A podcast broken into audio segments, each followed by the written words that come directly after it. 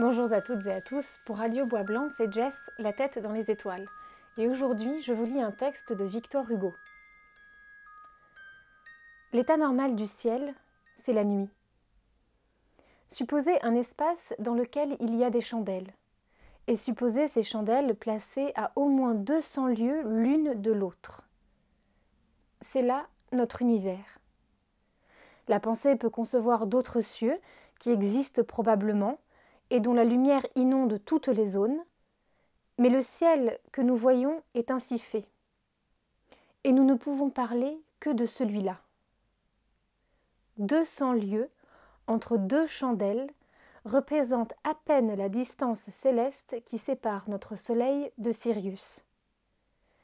Et, hormis quelques systèmes de soleils concentriques, tels qu'Aldébaran et Arcturus, toutes les étoiles ont entre elles et leurs voisines de ces espaces-là. Dans ces espaces, qu'y a-t-il? La nuit. La nuit opaque, stagnante, informe, éternelle. Imaginez, si vous le pouvez, ces inexprimables ténèbres. Ceux qui, comme nous, humanité terrestre, sont placés près d'une chandelle, 35 millions de lieux sont de la proximité quand il s'agit d'un soleil, ceux-là ont un peu de jour. Tout le reste est dans la nuit. Et la nuit, c'est l'hiver. Quel hiver Dans les dimensions de l'infini, les froids correspondent aux chaleurs. La chauffe de la comète de 1680 égalait 2000 fois la température du fer rouge.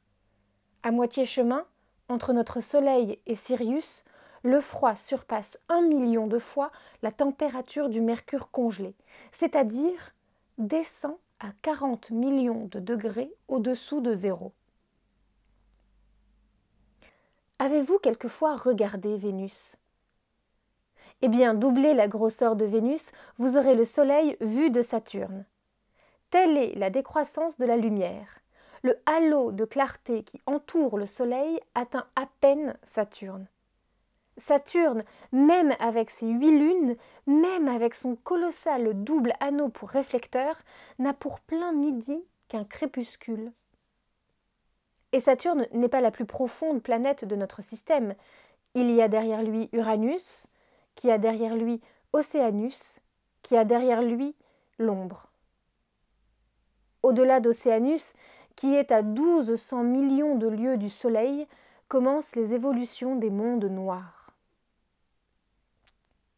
Les espaces interstellaires sont-ils déserts? Sont-ils habités? La conjecture est ouverte. S'ils sont habités, ceci dépasse l'épouvante. Que peut-il y avoir là? Solitude? Engourdissement? Stupeur? En haut, un énorme linceul étoile. Notre hiver polaire, où l'on casse l'eau de vie à coups de hache et où la laine sort des bouches en flocons de neige, est une température torride à côté de cette glace, un Sénégal près de cette Sibérie. Ce froid-ci n'est plus mesurable, c'est le froid abstrait. À un tel abaissement de température, aucune atmosphère n'est possible. Par conséquent, pas de bruit. Toute espèce de son s'éteignant dans le vide. Jamais un cri, jamais un souffle, jamais une aube. L'existence de ce que nous appelons un soleil ne peut même être soupçonnée. Supposez que l'éternité est une fosse, c'en est le dedans. Une étendue fuligineuse, avec quelques étincelles immobiles, voilà le plafond de cette fosse. Ce plafond immuablement noir, nous les terrestres, nous le voyons bleu pendant quelques heures, et c'est ce que nous appelons le ciel. Quel avolo formidable qu'une telle obscurité Les univers qui y sont noyés y gravitent comme à l'aventure, sans savoir autour de quoi. Ceux qui sont les plus proches de ce qu'on pourrait appeler la frontière solaire aperçoivent encore au fond des espaces un peu de pâleur.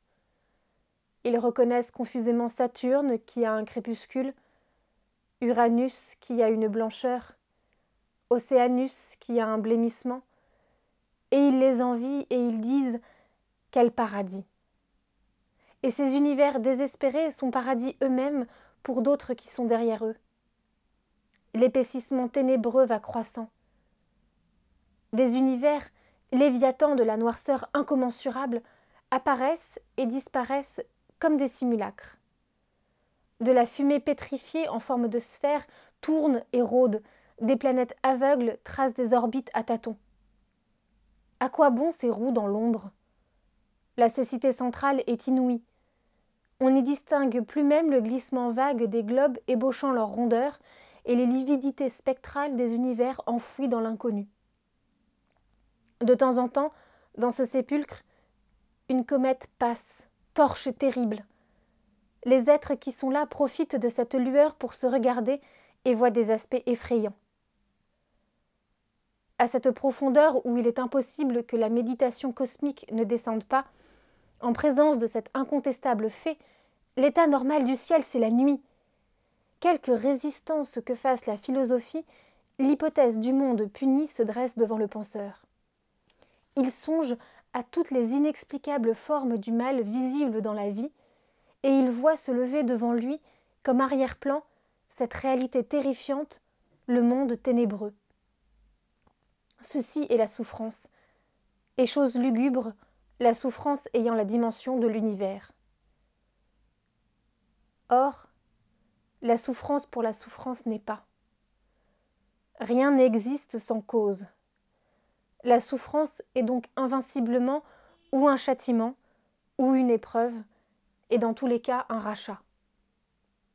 Mais quoi? Cet immense monde que nous voyons et dont nous sommes serait donc l'enfer? Ce monde-ci, oui. Mais nous ne voyons qu'un coin de l'infini. Nous ne connaissons point tous les compartiments de l'être. Il y a d'autres mondes. Mais alors, les religions ont donc raison contre les philosophies. Ce monde qui est sous nos yeux ayant le caractère de l'éternité, l'enfer est donc éternel Distinguons. Éternel en soi, momentané en nous. Il est, on le traverse, on n'y souffre qu'un temps, on y entre et l'on en sort. Éternité, mais passage. Quant à lui, il est immanent et persiste. C'est en ce sens seulement qu'il est éternel. La permanence de mon cachot ne prouve pas la permanence de ma peine. Les théogonies ont confondu la durée de la prison avec la durée de l'emprisonnement. Enfer éternel, oui, damnation éternelle, non.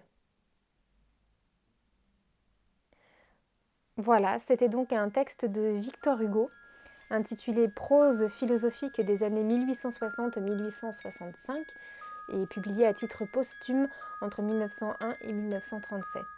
Je vous retrouve à la prochaine lecture et en attendant, n'oubliez pas, pour vous évader un peu du confinement, levez les yeux au ciel.